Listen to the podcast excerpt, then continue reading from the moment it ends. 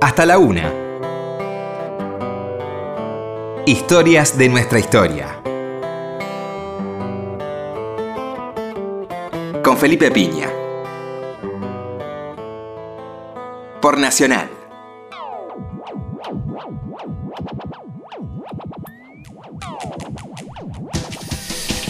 Hola, buenas noches, ¿cómo le va? Acá estamos nuevamente en Historia nuestra historia.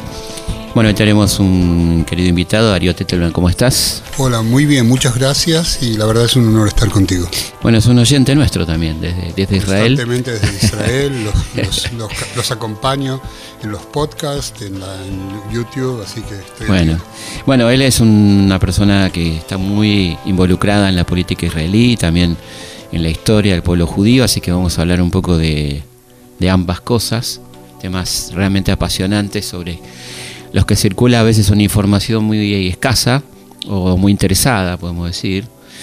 Y lo primero que me- surge casi como una necesidad, ¿no? Es, es hablar un poco de qué hablamos cuando hablamos de Shoah, por qué es correcto decir Shoah y no holocausto, y qué críticas se pueden hacer sobre cómo se ha contado ¿no? esa, esa historia trágica. ¿no?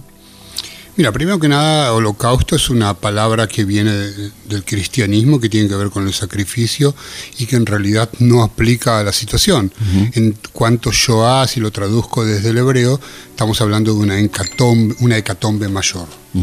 Eh, y eso respecto al concepto eh, que también tiene que ver, al usar un- una nomenclatura muy particular, tiene que ver con, por un lado, la idea de la unicidad de la Shoah, del holocausto, claro. eh, como un- una cosa especial que pasó en el mundo, no al mundo judío. Le pasó en el mundo, Le pasó a la humanidad. le pasó, claro, a toda la humanidad, exactamente. Bueno, Claro, le pasó claro. a los judíos, ¿no? Porque este es un concepto tremendo también de ajenidad, ¿no? Evidentemente, digamos, cada pueblo también llora a sus muertos eh, y también lloramos todos juntos a los muertos de la humanidad. Claro. Y por eso, eh, evidentemente, como no es una cosa cuantitativa, sino también de qué manera sistemática ocurrieron eh, los hechos que tiene que ver. Pero la idea de unicidad es hermética en el sentido de permitir la comprensión del otro. Es decir, si uno quiere que el otro comprenda y no solamente venere o recuerde o qué sé yo, hay que también decir otra cosa más. Y la otra cosa es, digo, sí comparar, es un término, estoy, yo sé que estoy diciendo algo complicado, sí comparar porque la comparación, la analogía, Mm. es lo que permite la comprensión de aquel que no tiene el sentimiento, que no es una parte directa. Que no estuvo involucrado. No estuvo- claro, no estuvo Mm. involucrado y bueno, ese- eso me parece que es eh, importante cuando nosotros traemos, eh, traemos la- a, la, humanidad toda. Eh, no de casualidad hay un día, el 27 de, de enero, que se conmemora el holocausto, el Día Internacional del Holocausto, y en tanto hay un día particular en el cual el, el pueblo judío eh, llora sus muertos y venera a sus héroes. ¿Y qué, mm, qué críticas podríamos hacer a este concepto, ¿no? A esto de la unicidad y de qué estamos hablando cuando hablamos de Shoah, eh, a la según la mirada de 2019, ¿no? Actualizando un poco la mirada histórica sobre esto. Lo que pasa es que pasaron tantas cosas graves desde ese momento hasta hoy en día que si uno las observa y quizás la coloca en el eje del mal, Mm. en la banalidad del mal, nosotros podemos entender que estamos hablando de un evento mayor, estamos hablando de un intento de eh, cambiar desde lo genético la estructura de Europa toda, por un lado. Acá es un ensañamiento particular con el pueblo judío a partir del eh, antisemitismo, sea el tradicional, sea el, el- el político. Eh, y por el otro lado, digamos, saber que eh, hoy en día, eh, cuando nosotros lamentamos, por ejemplo, el genocidio de los Tutsi, en realidad estamos hablando de la misma cosa con poblaciones diferentes, intensidades diferentes, pero, pero si uno lo observa desde la sensibilidad, que es lo importante en el Claro. tema, en realidad no es muy diferente. Claro, o al armenio, digamos. Al armenio, bueno, que, lo- Claro. que lo predeció. el Claro. El primero, ¿no? El primero. El primero, que lamentablemente la Israel eh, oficial eh, a- se rehúsa a reconocerlo eh, como tal. Y bueno, yo puedo decir que mi movimiento, mi línea de pensamiento viene de los que reconocieron el, el- el, holocausto armenio, desde el principio, y esto está retratado en las páginas del diario Nueva Sion, acá en Argentina. Bueno, y hablábamos de, un poco de esta, esta barbarie, ¿no? Y, y estábamos hablando fuera del micrófono de algunos personajes desconocidos prácticamente. Eh, eh, quizá el más desconocido, ¿no? Es, es Heydrich, porque hablamos mucho de Himmler, hablamos de Hitler, hablamos de Eichmann, pero Heydrich pasa como inadvertido, ¿no? Gracias, a- por suerte está ese maravilloso libro de, de Vineldo que es este HHH, pero que no deja de ser una novela, ¿no? Claro. Y, y hablemos de quién era este personaje, ¿no? Este personaje, digamos, si bien son todos malos en esta Sí. película mala, Malos, muy malos. Muy. Este personaje eh, encarna de cierta manera eh, una, una particular, un particular odio al pueblo judío, pero una, un particular odio a todo lo que no sea ario. Y lo vemos en tres puntos muy centrales dentro de esta corta historia. Estamos hablando eh, solamente de, de seis años. Claro. Muy cortito. Y las los conflictos duran Sí. años y años, son seis años. Sí. Eh, y que Heydrich está primero que nada en, la- en el operativo Noche y, eh, Noche y, y Sombras, eh, Noche y Tinieblas, perdón, eh, que es la desaparición forzada de personas. Nada más. Ni nada menos. Sí, sí, sí. Y eh, luego está, en, luego de ocupar eh, Polonia, en toda la guetización de Polonia, comandando tropas especiales que no eran parte del Wehrmacht, de la- del ejército alemán, eh, y eh, organizando en realidad todo el tema de los guetos, y, el, y lo vemos nuevamente en junio del 40 y, eh, 40 y- eh, 41, cuando comienza la operación Barbarossa, que él organiza, está a cargo de él al principio, los, los grupos especiales de tareas. Recordemos la invasión a Rusia, ¿no? Exactamente. Eh, y eh, los grupos especiales que en realidad después de la entrada del Wehrmacht, de la- del ejército, ellos son los que se encargan de la matanza eh, deliberada eh, de judíos en- y de opositores políticos en pozos. Sí, Claro. es la primera forma de matanza masiva. Y de eslavos en general, ¿no? Sí, sí. Porque de- fueron eh, casi- eslavos porque es parte Claro. de la idea, la idea de la pureza Aria. del aria, exactamente. Que recordemos que es una ridiculez absoluta, ¿no? Porque la, la llamada raza aria era un grupo étnico de la India. Sí, hay un dato que poco se sabe, Mm. que el Reich envía a un fotógrafo a fotografiar eh, arias, arios en toda Germania, Mm. Vuelve y da los resultados y ninguno parecía nada como el modelo de Rubio. ario y evidentemente lo despiden. Claro. Tuvo Sí, suerte sí. que solamente lo Claro, despidieron. solamente lo despidieron, ¿no? Pero, pero pensemos en qué pureza puede tener la llamada raza aria que venía del centro de la India al centro de Europa. Claro, O seguro. sea, bueno, y habla de la- del ridículo concepto de raza, ¿no? Que es un concepto que por suerte está perimido científicamente ya hace ya por lo menos 60 años, ¿no? La, la UNESCO Claro. declaró que es un concepto que no tiene ninguna validez científica, ¿no? El, el blanco, el por negro, el supuesto, por supuesto. Ahora es interesante también cómo muere Heydrich. Porque, Sigamos, bueno, estábamos, en el medio de quién era. Sí, ¿no? sí. Eh, Eh, estabas hablando de la operación Barbarroja, después sigue, ¿no? Su, su carrera. Sigue su carrera, pero va a ser muy corta desde ese momento porque va a ser eh, ajusticiado por, a manos de un grupo del the underground eh, checoslovaco que se entrenó en Londres, en. Londres y volvió para realizar el operativo Antílope. Antílope, exactamente. Ujú. Y que felizmente eh, acabó con la vida eh, de él y no así con la obra, que tétrica obra. Sí, además después vino la venganza, ¿no? Por Sí. supuesto. Sí, sí, Tremenda, por supuesto. tremenda venganza contra todo el pueblo checo, ¿no? Este, pero bueno, es un personaje que pasa como inadvertido, ¿no es cierto?, dentro de, de este esquema, como pasa inadvertido también los financistas del nazismo, ¿no? Claro. Hoy subimos a un subte en Buenos Aires y vemos en las escaleras mecánicas que dice ThyssenKrupp, Ujú. ¿no? Claro. Que son las dos empresas sí, sí. que financiaron al nazismo, ¿no? Dicho sea de paso, mencionás eh, las escaleras mecánicas. Hoy vi a la mañana en Ucrania unas escaleras mecánicas adornadas con una svástica. Ajá, mira. Complicado. Sí, sí, bueno, esto no, por eso estamos hablando de un tema que lamentablemente cobra actualidad, ¿no? Por eso es tan importante la memoria, ¿no? Sí, sí. Digo, pero qué poco se habla de, de los financistas del nazismo, ¿no? Se habla muy poco y se habla muy poco porque me parece que quisieron resguardarlos eh, porque sabía que, sabían que iba a haber una construcción posterior, una reconstrucción posterior de Alemania. Eh, pero nosotros podemos entender desde la crisis del 29, eh, primero que nada, la riqueza que ellos lograron en esos años, eh, de qué manera el caos político les permitía, de qué manera también la idea de la República de, de Weimar, que, que poco a poco se va eh, desintegrando y de esta manera muchos recursos que eran eh, equitativos, repartidos a la población, eh, con muchos subsidios y cosas, bueno, eso se transforma en la riqueza de otros, evidentemente, porque, digamos, es, es una cuenta 0-100 Claro. y, y acá desapareció la plata para la gente, como parte del caos y de la inflación Claro. eh, galopante y de después toda la intervención y más adelante entendieron que apostaron desde su visión sobre la persona correcta porque el crecimiento económico de Alemania entre 1933 y 1938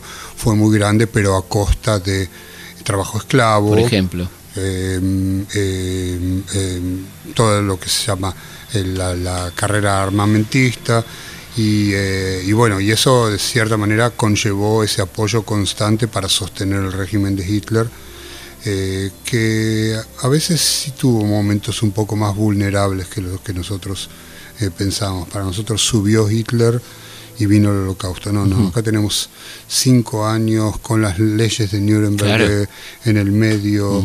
Es decir, la noche de los cristales no es un punto de partida, es un punto de partida en el cual matar judíos es una cosa aceptable. Claro. Y el resto del mundo mirando para otro lado, ¿no? Mirando y para y otro casi cómplice, lado, podemos decir, ¿no? A pesar de que mi maestro, Israel Gutman, eh, miembro de mi movimiento de la Yomer Atzeir, eh, discípulo directo de Mordejai Anilevich, él tendía a pensar que hasta la invasión se podría haber hecho algo, Mm. o en realidad hasta que se firmó el pacto Ribbentrop-Molotov. Y luego de eso, en una maquinaria infernal que, haga- que avasalló a, a Europa toda tan rápido, la posibilidad de alguien hacer, de que alguien haga Mm. algo concretamente, los Estados Unidos entran en guerra dos años más tarde, Sí, después 41. de Pearl Harbor. Fin del 41. Claro. Pero en el medio haciendo negocios con Hitler, ¿no? Porque recordemos a las empresas que tenían este, talleres en, en Auschwitz, ¿no? Estaba la Chrysler, estaba la General Motors, estaba Había- Ford, que había sido un señor, que había Muy- propiciado claro, la idea el- de... el judío internacional, ¿no? Claro, libro, libro de lectura de Hitler, incluso, ¿no? eh, libro de, el- yo no sé si en realidad, bueno, pu- puede ser, pero nosotros no sabemos exactamente, en realidad Hitler tampoco escribe de puño y letra Claro. Mein Kampf, Claro. lo dicta, Ahí hay un Ghostwriter. claro, Mm. lo, lo dicta. Sí, sí, sí. Sí, porque tiene partes eh, altamente interesantes, Mein Kampf, ¿no? La primera parte donde el tipo hace... Todo eh, interesante no quiere decir buena, digo interesante. Sí, sí, sí, sí, donde él hace el análisis social de qué significa la clase media, qué significa la clase obrera. Eso es toda una cosa muy interesante que no parece que viniera de él, ¿no?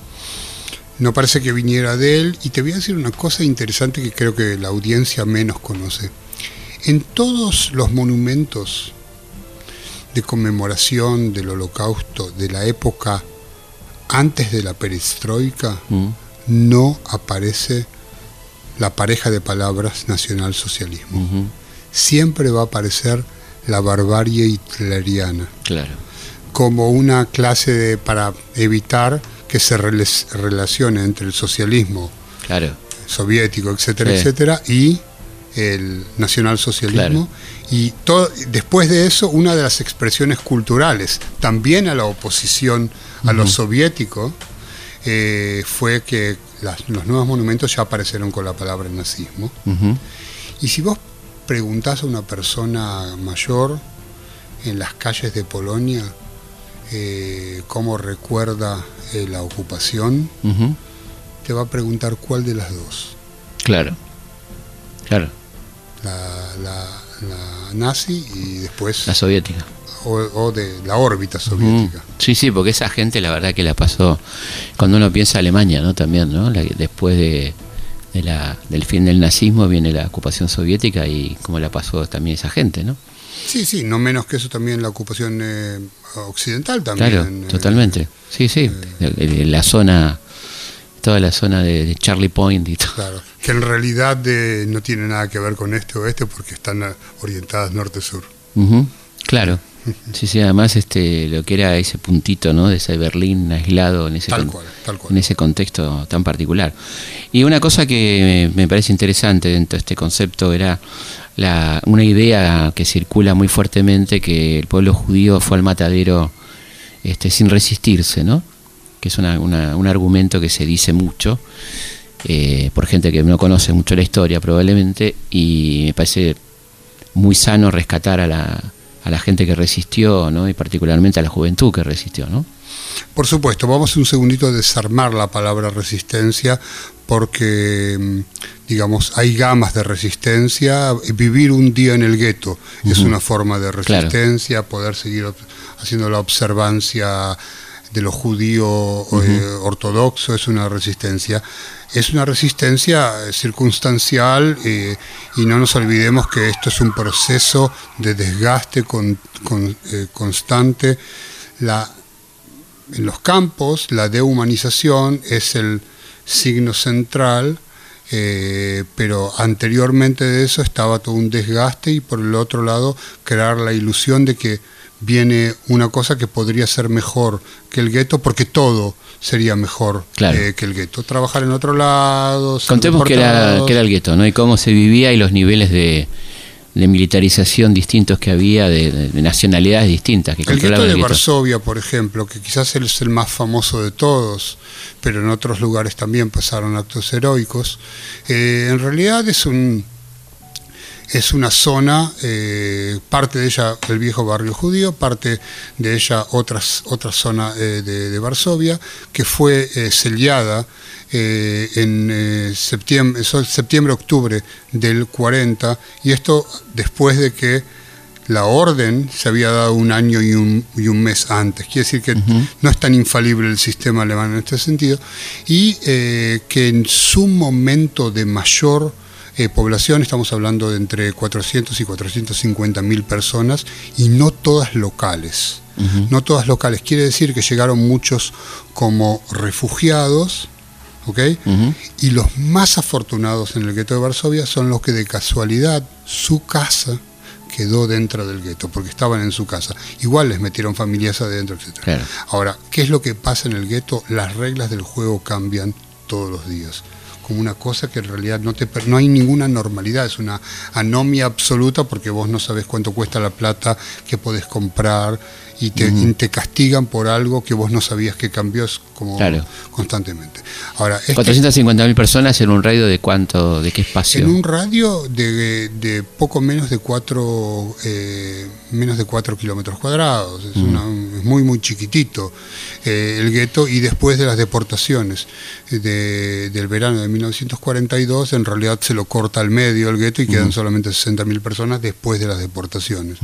Hasta que comienzan las deportaciones, quiere decir la etapa eh, sistemática, eh, fundamentalmente en Treblinka, cuando uno se refiere al campo de concentración Treblinka, eh, perdón, campo de exterminio Treblinka, eh, mm, eh, mueren unas 75.000 personas en el gueto de todas las enfermedades, inanición, castigo, etcétera, etcétera. Quiere decir que ya la población llega a ese ¿Cómo era momento. un día en el gueto, por ejemplo? Y mira, según lo que nosotros eh, entendemos, eh, primero gente salía a trabajar, incluso gente salía a la zona área a trabajar y volvía, y uno se pregunta eh, por qué volvía. Y nosotros contamos toda esta historia con el diario de lunes. Es decir, volvía a lo que en ese momento era su casa, donde estaba la familia y donde Claro. sabía que no podía escapar con todos y que se quedaba con los Claro. suyos. Estaban de rehenes, digamos. Tal cual, absolutamente. Eh, trabajo, gente que vendía poco a poco las pertenencias que tenían, sus libros, eh, sus cosas. Como en toda población, y esto está retratado en la película El pianista, también dentro del gueto eh, había una capa social que siguió viviendo, no exactamente como antes, pero que tuvo un pasar relativamente... eh, eh, finalizaron su vida igual que todos los demás, pero bueno, el calvario fue Se soportó un poco mejor. un poquito mejor. Ahora, eh, dentro de esta, este un lugar de una, actividad cultural muy grande que un poco define a lo judío y no necesariamente a lo religioso, movimientos juveniles, eh, sionistas socialistas y más generales, digamos, eh, estos jóvenes sí veían su futuro en Israel y creando la nueva sociedad del kibbutz. ¿sí? Ese es, la- es el norte de ellos, a pesar que es en el sur. Eh, y eso es más o menos eh, la vida corriente en el gueto, pero poco a poco, ya en 1941, no hay donde enterrar, eh, se empieza a enterrar en fosas comunes, gente queda en la calle, muerta. Y, vos- y des- eh, había distintos niveles de control, ¿no? Digamos, ¿cómo era esto de la policía judía que estaba en el gueto, ¿no? Mira, la policía judía, primero que nada, es levantada para, eh, para que haya alguna clase de orden y estaba directamente bajo del, del, del Judenrat, que es la organización comunitaria obligada por los nazis, pero existía antes también. Claro. Es decir, es- estamos hablando de una historia que es como viajar en bicicleta dentro de un tren. Tiene toda la orientación que te da el tren y la voluntad propia de moverte De dentro de ella que te da la bici. Sí, sí, claro, pero digo, bueno, y, y por supuesto el episodio del levantamiento del gueto, ¿no? Que es muy importante, ¿no? El levantamiento del gueto de Varsovia, primero que nada, es la primera acción organizada contra los nazis en tierra de ocupación eh, y la llevan adelante los jóvenes. Cuando ya en realidad quedan 60.000 personas solamente en el gueto, muy, muy pocas armas, pero yo quiero decir, hay dos rebeliones. La primera rebelión es la rebelión del corazón, y que es aquella que fue eh, impartida a los jóvenes de los movimientos juveniles en su formación. Es decir, la rebeldía era parte de la formación y se expresaba a lo largo de los diferentes años, desde el- la fundación de los movimientos juveniles en 1913 13, Mm. hasta el levantamiento de, Gar- de- de Varsovia. Es decir, es una, es una, revol- una rebelión que toma curso según las circunstancias de la historia, pero no es solamente circunstancial a la historia. Y acá hay, también hay dos, eh, digamos, dos levantamientos. Uno, el levantamiento organizado de los movimientos juveniles. Y el otro es el levantamiento de la población que queda dentro del gueto de Var- Varsovia, que no tiene nada que ver. Y es una- un levantamiento popular que menos se tiene en cuenta cuando contamos la historia. Gente, familias, eh, barrios, una casa que quedó en pie, etcétera, etcétera, también se levantaron. Vieron que los chicos de los movimientos juveniles levantaron las armas y de repente salieron grupos de 300, 400 personas para voltear 12 soldados. Ahora que quede claro, los que estaban ahí sabían o quizás percibían que no iban a salir de ahí. Claro. ¿sí? Los Bueno, un- pero era una muerte digna, ¿no? Este, frente a la otra muerte que tremenda, ¿no? Sí, Todas muertes, también es una muerte digna porque es una... Pero digo, de la forma de resistir, ¿no es cierto? Ya Evidentemente. Que, ya que vas a morir, digamos, ¿no? Claro, evidentemente acá hay un, un- un elemento, eh, digamos, de heroísmo dentro de nuevamente de aquella resistencia en la cual un segundo más de vida era una manera eh, de resistir. Yo sé que esto suena un poquito poético, pero me parece también que es verdad, no solamente eh, poético. Y acá dentro de esto hay un- una, una cosa que me parece que es importante rescatar y es el rol femenino. El rol femenino combatiente. Primero que nada, el rol de las mensajeras de los movimientos juveniles. En su gran mayoría, chicas polacas, pero claras, y que hablaban el polaco sin acento judío. Mm. Estas heroínas que iban de ciudad en ciudad primero que nada, a ver qué pasaba con los miembros de sus propios movimientos en todas las otras ciudades, y segundo, pasando también las noticias de lo que, de lo que llegaba eh, de, de Varsovia y lo que pasaba también en Lituania, porque Lituania era muy importante y en realidad en una época era lo mismo, eh, la parte de Polonia. Eh, y estas eh, mujeres tenían sistemas para dejar, por ejemplo, notas en el tercer banco del tercer carrón del tren. Entonces, para que si ella no, no lo lograba y cientos no lo lograron, alguien pueda de todas maneras rescatar la, la, información, son aquellas que lamentablemente tuvieron que traer, traer las noticias sobre Treblinka, Treblinka que está a unos 100 eh, kilómetros al, al noreste de Varsovia, en el medio del bosque, y que eh, comienza una, una, matanza feroz, eh, las deportaciones, y hay movimientos que salvan a sus propios miembros y a otra gente del el patio de deportaciones. Eh, en alemán se llamaba Umschatzplatz. Eh, y que realmente hacen una estratagema de, de, hacer ruido en un lugar, ¿sí? para poder salvar, levantar un pibe y sacarlo eh, del corral donde habían sido puestos, actos de esta, de esta clase de heroísmo, y gente que tenía certificados para ir a Israel, volvió al gueto de Varsovia, comenzó a reconstruir a los movimientos que se habían desarmado por la invasión y luego hicieron el paso dolorosísimo de movimiento juvenil sionista socialista y pacifista, porque habían visto los, los horrores de la Primera Guerra Mundial, a llegar al momento de, de ese punto de conciencia en el cual nosotros tomamos las armas. Vamos a hacer una pausa y seguimos charlando con Darío Tetelo. Hasta la una. Historias de nuestra historia. Seguimos en Historias de nuestra historia.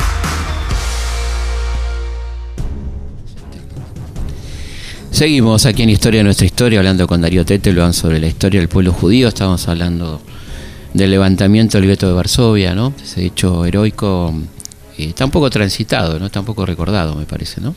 Eh, quizás no suficientemente y, por el otro lado que también eclipsó a lo que ocurrió en otros lugares, porque en todo, en casi en todo gueto hubo levantamiento y casi en todos los levantamientos fueron dirigidos por la gente de los movimientos juveniles, de toda índole. ¿sí? Estamos hablando, hay movimientos religiosos, hay un movimiento que es un movimiento eh, nacionalista judío que no tiene nada que ver con mi movimiento de Yomer el joven guardián, eh, pero bueno, de mm. todas maneras el, ese espíritu de, eh, de rebelarse existió en Cracovia y, en Lvov y, en Bialystok y, incluso a ver impresionante nosotros tenemos a Auschwitz como símbolo del mal, del mal ultimativo, mm. absoluto, A pesar que dentro de este lugar también ocurren historias muy bellas y muy humanas en esencia. Contémoslas. Ok. Todo el tema de salvataje mutuo. Mm. Es decir, y todo el tema de gente que dio el paso adelante para dejar a alguien atrás, para mm. darle la posibilidad de vivir. Claro. Y, y, ahí donde una manzana que alguien había logrado meter significa, significaba comer por tres o cuatro días, porque, las raciones de, comida eran debajo de las 180 calorías diarias. decir, Y toda esta gente también trabajaba, es decir, la gente que no era exterminada eh, inmediatamente trabajaba. Esto no ocurre nuevamente en las fábricas de muerte de Belget eh, Sobibor eh, y eh, Treblinka, donde hay solamente exterminio. Llegan, baja el tren, hay una estación de tren falsa con un reloj que tiene la hora fija y nunca cambia. Pasan por lo que se llama el tubo, se dividen entre hombres y mujeres, pasan al segundo tubo donde se desnudan, van corriendo a las cámaras de gases y en muy poco tiempo ese contingente que llegó con el tren salió eh, por las por las chimeneas. Eh, ¿De qué dependía esa selección, digamos? Mira, en- ahí no había selección. La selección era en Auschwitz, en los lugares donde necesitaban mano de obra, eh, porque Auschwitz en realidad nosotros lo tenemos frente a los ojos como, a- como las cámaras de gas, es un crematorio, quizás la torre esa que te asusta, Sí. a mí me asusta cada vez. Yo tengo 33 veces Auschwitz, digamos, porque en mi trabajo como guía en la zona. Eh, y la gente ahí pasaba, eh, digamos, eh, la selección. en- ahora, eh, eso también dependía de la demanda de, de gente que trabaje. Porque no nos olvidemos que más allá de eso hay Auschwitz 1, Auschwitz 2, Auschwitz eh, 3 y toda una zona de fábricas alrededor, en la cual a veces los trabajadores forzados, los esclavos eh, sin nombre ya, porque estaban marcados, dicho sea de paso, Auschwitz es el único lugar donde se marca a los judíos, en todos los demás lugares no se los marca. Eh, caminan 4, 5, 6, 7 kilómetros a la fábrica donde trabajan y a la noche vuelven también caminando 6, 7 kilómetros, pero estamos hablando de gente que comió 180 calorías. 180 calorías. Mm. ¿ok? Sí. Entonces estamos hablando de en realidad una una urbe, no es eh, Mm, Auschwitz, claro. no solamente lo que nosotros vemos. Eh, y por eso todo eh, depende de cuáles son las necesidades, eh, las, las preferencias en el sentido de lo que está haciendo Alemania en la guerra, qué cosas necesitan. Por ejemplo, dentro de Auschwitz funciona una fábrica eh, de, em, de pólvora y, y eso es lo que también permite el levantamiento dentro de Auschwitz porque mujeres solamente, hacen lo que solamente mujeres pueden hacer y traer la pólvora en cantidades de 5 gramos por vez eh, para llegar a la cantidad necesaria para volar un crematorio entero. ¿Qué se hizo? que se hizo y que Mm. solamente mujeres pueden hacer. Así Claro. que ¿Qué- ¿Y cuántos eh, de estos tipos de, de- cuáles fueron los los intentos de resistencia dentro de Auschwitz, ¿no? Por ejemplo. Eh, mira, hay, hay intentos de resistencia por nacionalidades, hay intentos de resistencias de diferentes eh, lugares, porque también las condiciones de vida en Auschwitz eran muy diferentes. Hay un- una zona que se llama Canadá, Canadá, Mm. eh, que es la zona donde se desarman los trenes y se eh, todas las todas las pertenencias que trajeron consigo la gente que, fue deportada a Auschwitz es seleccionada eh, y de esta manera quizás alguien encontró algo para comer o alguna cosa de valor para eh, poder comerciar con ella y se la colocó en los lugares más íntimos y logró salir con ella. Por supuesto que si te agarraban te mataban eh, inmediatamente. Es decir, también las condiciones de vida en el mismo, en este lugar tan terrible, eh, son diferentes y son diferentes a lo largo del tiempo.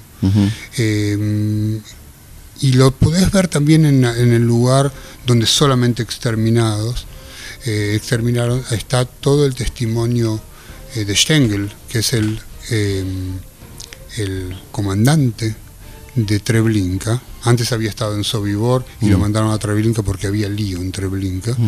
Y él cuenta de qué manera él pierde todo sentido de humanidad y él lo dice por medio de dos cosas.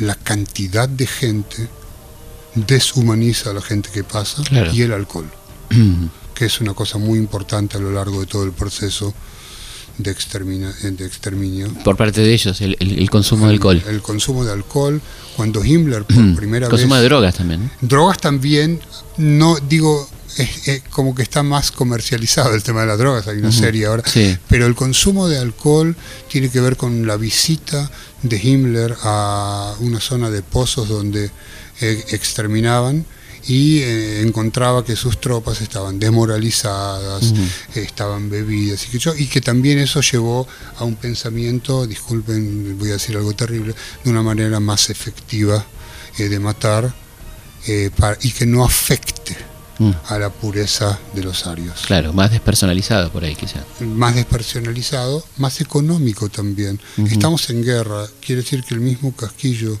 de bala que se necesita en el frente está siendo utilizado Claro. para matar en los, eh, eh, digamos, y entonces vamos a hacerlo de una manera. En realidad el sistema de exterminio comienza a ser analizado también en, en Majdanek y también en Helmno, donde se trabaja por medio de eh, camiones en los cuales monóxido de carbono que proviene del tubo de escape mata a la propia gente. Muy fácil, meten a la gente dentro del camión blindado, conectan el tubo de escape al espacio y, eh, y la gente y viaja esa ambulancia, viaja esa ambulancia porque siempre tenían pintada una cruz roja, eh, viaja 10, 15, 20 minutos y hay un reporte eh, trágico en el cual un soldado alemán que hace eso reporta que es muy gracioso ver a los cuerpos azules. Muy gracioso. Impresionante, ¿no? También eh, a uno le asombra la, indiferencia, ¿no? De, del resto del mundo, porque esto se sabía, no es que fue un misterio, ¿no? Durante en los años 33, 39, esto que estaba pasando, y el mundo miraba por otro lado, ¿no? Digamos. El mundo miraba para otro lado, hay que preguntarse qué es el mundo en este sentido. Y el Estamos mismo hablando de mundo- Occidente, Claro. incluso la Unión Soviética también, ¿no? El mismo mundo eh, es el mundo que fue, el medio mundo que fue conquistado por los nazis en cosa de un año, es decir, Claro. toda Europa. Sí, sí, pero Es antes decir, de eso, antes, antes, de eso, ese es el asunto, que Sí, no sí. hubo ninguna cosa que se que trate de evitar una vez for- firmado el pacto Ribbentrop-Molotov, quedaba claro primero que se invadía, que los alemanes invadían, que estaba dividi- digamos dividieron entre ellos Ujú, eh, la, Polonia. la piel, claro, Mm. la piel del, del oso eh, y, eh, eh, y eso iba a ser así. Eh, y antes de eso el Pacto de Múnich, ¿no? el pacto, es claro, el pacto de Mu- Yo creo que sí y, hay y las palabras de este, este, el primer ministro inglés diciendo que estuvo con un caballero porque venía a reunirse con Hitler, ¿no? Sí. Eh, mira, hay historias que tampoco están tan eh, difundidas porque hubo pueblos que salvaron a sus judíos, como por ejemplo el pueblo búlgaro por intermedio de su rey logró salvar a miles y miles de judíos. No logró salvar a inmigrantes judíos que vivían en la zona búlgara. A ellos no logró salvar. Pero a aquellos judíos búlgaros que habían nacido ahí, eh, eh, los salvaron. Y también el tema de justos entre las naciones. Gente no judía, que sin ningún interés económico, simplemente cuidaron, ocultaron, claro. Eh, adoptaron. La enfermera, eh, famosa enfermera de. Varsovia, ¿no? Claro, la enfermedad de Varsovia eh, eh, y otros más. Había un lugar de salvataje dentro del zoológico de Varsovia. Y que ellos, todos ellos fueron condecorados por el pueblo judío como justos entre las, las naciones. Y yo justamente quiero mencionar a, a Irena Adamovich. Irena Adamovich era la eh, jefa del movimiento escáutico de Varsovia, una creyente cristiana, cuya amiga era una miembro del movimiento Yomer Hatzair, Tosia Altman, eh, que fue una, es una de las heroínas tapadas, y a mí me gustaría en esta oportunidad un poco destaparla. Tosia Altman, que viene de una familia, de una familia mm, digamos, de, de buen pasar, es una creyente y es una potente educadora, muy amada por sus, sus alumnos, etcétera, etcétera, y es una de las eh, mensajeras, se transforma en una de las mensajeras. Pero viene de una educación de mi movimiento muy rígida y no sabía maquillarse, no sabía vestirse como una mujer, Era, tenía algo más de marimacho, Claro. disculpen Sí, por sí, la- sí, el sí, se concepto. entiende. Eh, y esta eh, Irena Adamovich, que- era hermana, de- no, no carnal, pero de, de amistad, le enseña a maquillarse y a modales polacos para que no sea descubierta en los, en los trenes cuando pasaba. Y hay un determinado momento que eh, Tosia Altman, esta mujer maravillosa, joven maravillosa de, de 23 años, va de lugar en lugar por Polonia y despierta esperanza. Se encuentra con chicos y chicos se sorprenden en todo, todavía el movimiento existe. Y ella dice en las noches oscuras, cuando golpeo las ventanas y me abren y me reciben, eh, eh, y, me preguntan, ¿y qué pasa con el movimiento? y, ella dice, bueno, estamos en eso. Y la gente le da un poquito de esperanza de vida. Estamos hablando de una sociedad absolutamente juvenil, absolutamente eh, autónoma en su... No hay nadie aquí. Claro. En un determinado momento ya ni siquiera hay padres. Los padres caen, los chicos quedan. Los movimientos juveniles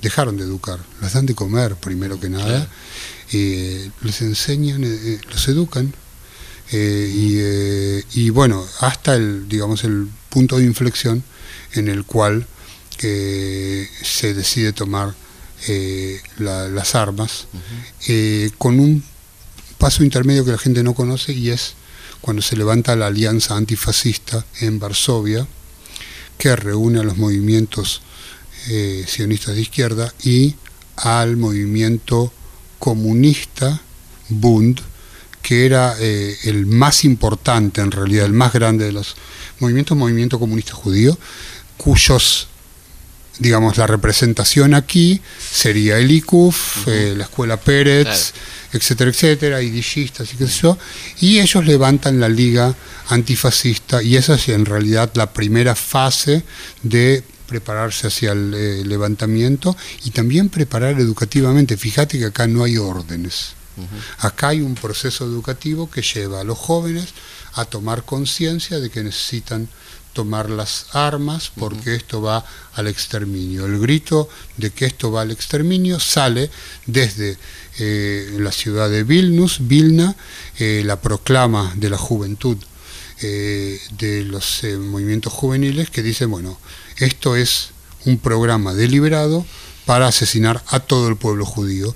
Los 60.000 judíos del Yom Kippur, del Día del Perdón, que fueron llevados a Ponar, no están más, es terrible lo que dicen estos pibes, porque son pibes. Son pibes. ¿Por qué? Porque cuando esta proclama llega al gueto, alguien dice a la gente del gueto que tienen que olvidarse de los 60.000 porque no existen más. Pero la gente de adentro del gueto no sabía que esto había pasado, ¿me entendés?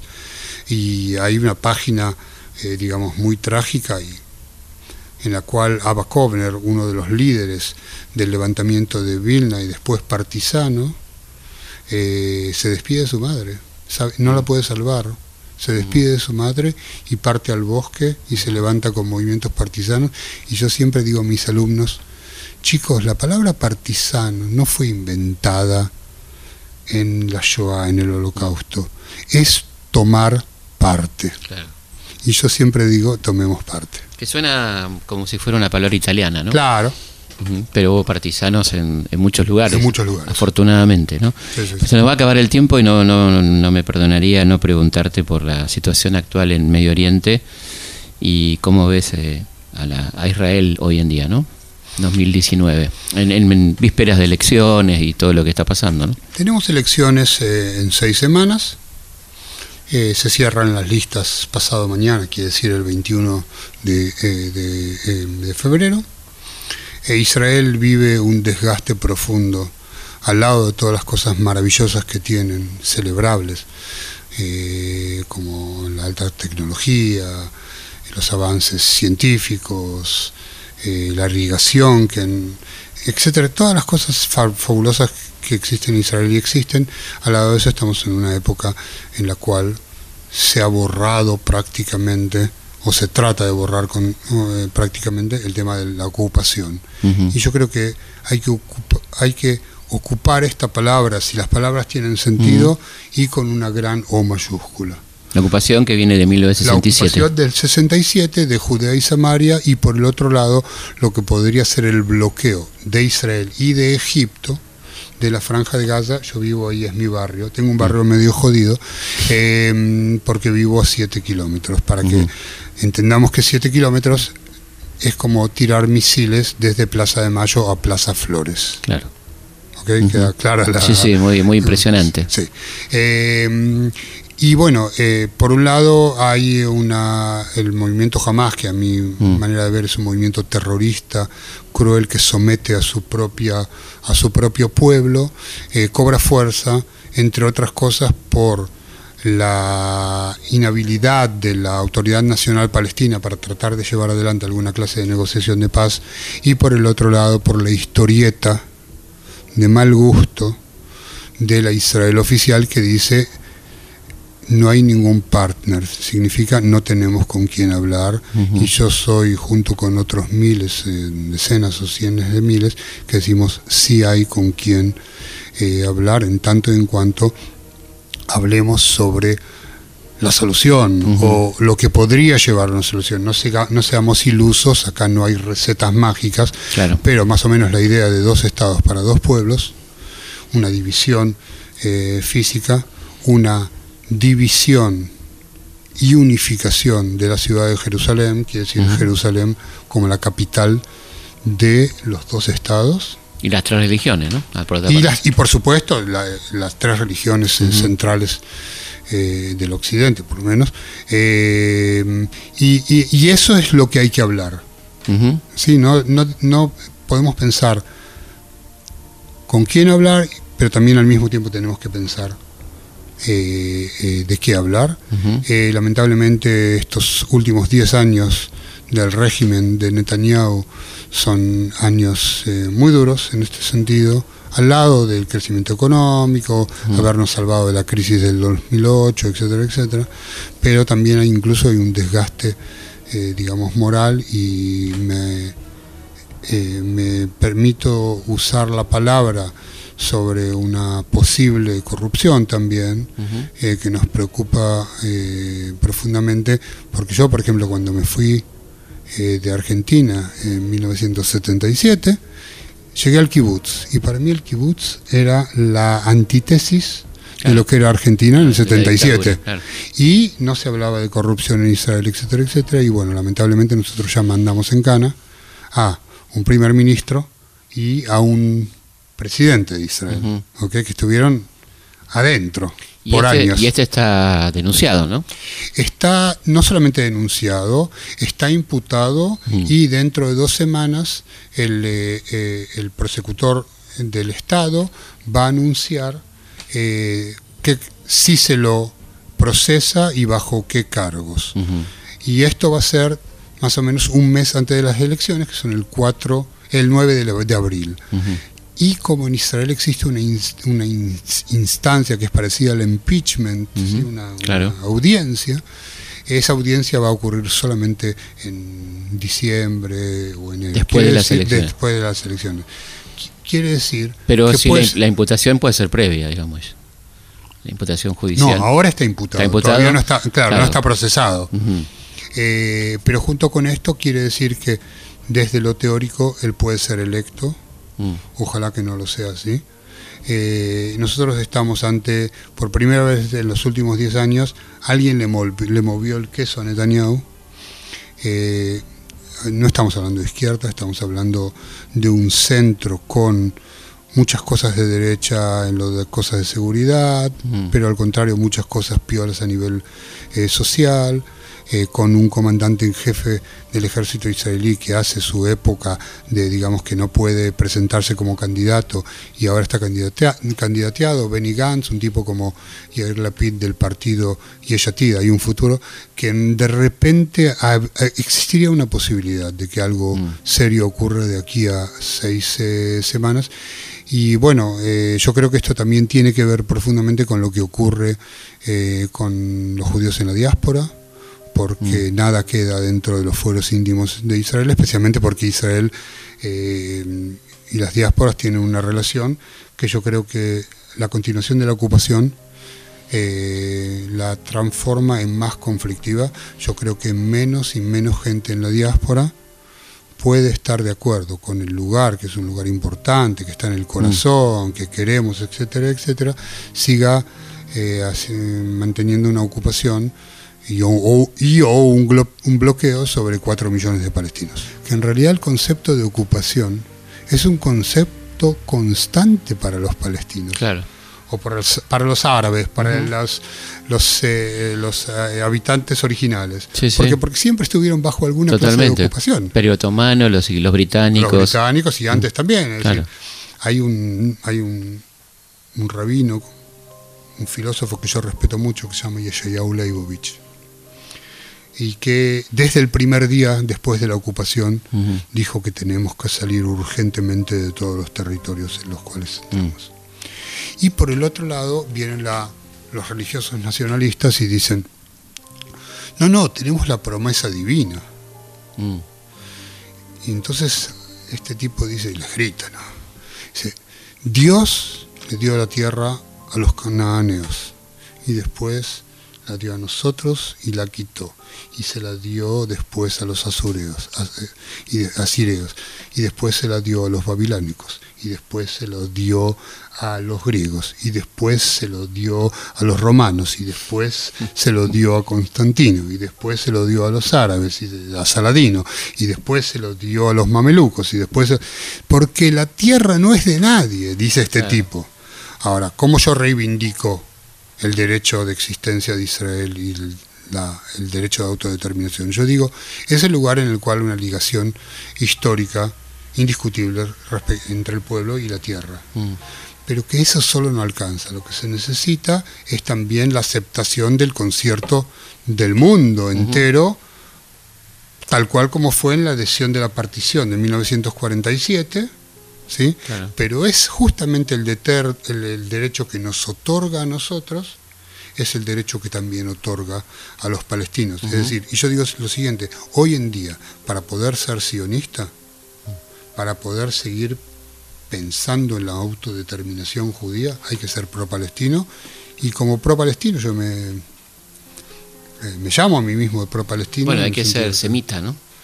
Son pueblos semitas, ambos. son construcciones eh, ide- de idea, la idea semita eh, que también son, son disgregatorias. Pero ¿no? digo, los, los palestinos también son semitas. ¿no? Se ven a sí mismos como hijos de Abraham, de la misma manera que claro. nosotros somos Por eso digo. eh, hijos Cuando de uno Abraham. dice antisemita, es un término En incorrecto. realidad es claro. Claro. Eh, lamentablemente eh, hay lugares donde se despierta también la, la anti, digamos, la fobia contra el islámico, Mm, la claro. islamofobia, qué sé yo, y que yo creo que los judíos tienen que combatir eso, porque de esencia no es diferente. Totalmente. eh, y es también la responsabilidad es por todo. No, no podemos tomar un solo cacho. Bueno, muchísimas gracias, Darío. Ha sido un No, al ¿eh? contrario, gracias por tenerme y bueno, un- Bueno. y será otra vez. Con todo gusto. Nosotros nos volvemos a encontrar como siempre viernes a la noche, madrugada el sábado, aquí en Historia de nuestra historia. Hasta la próxima.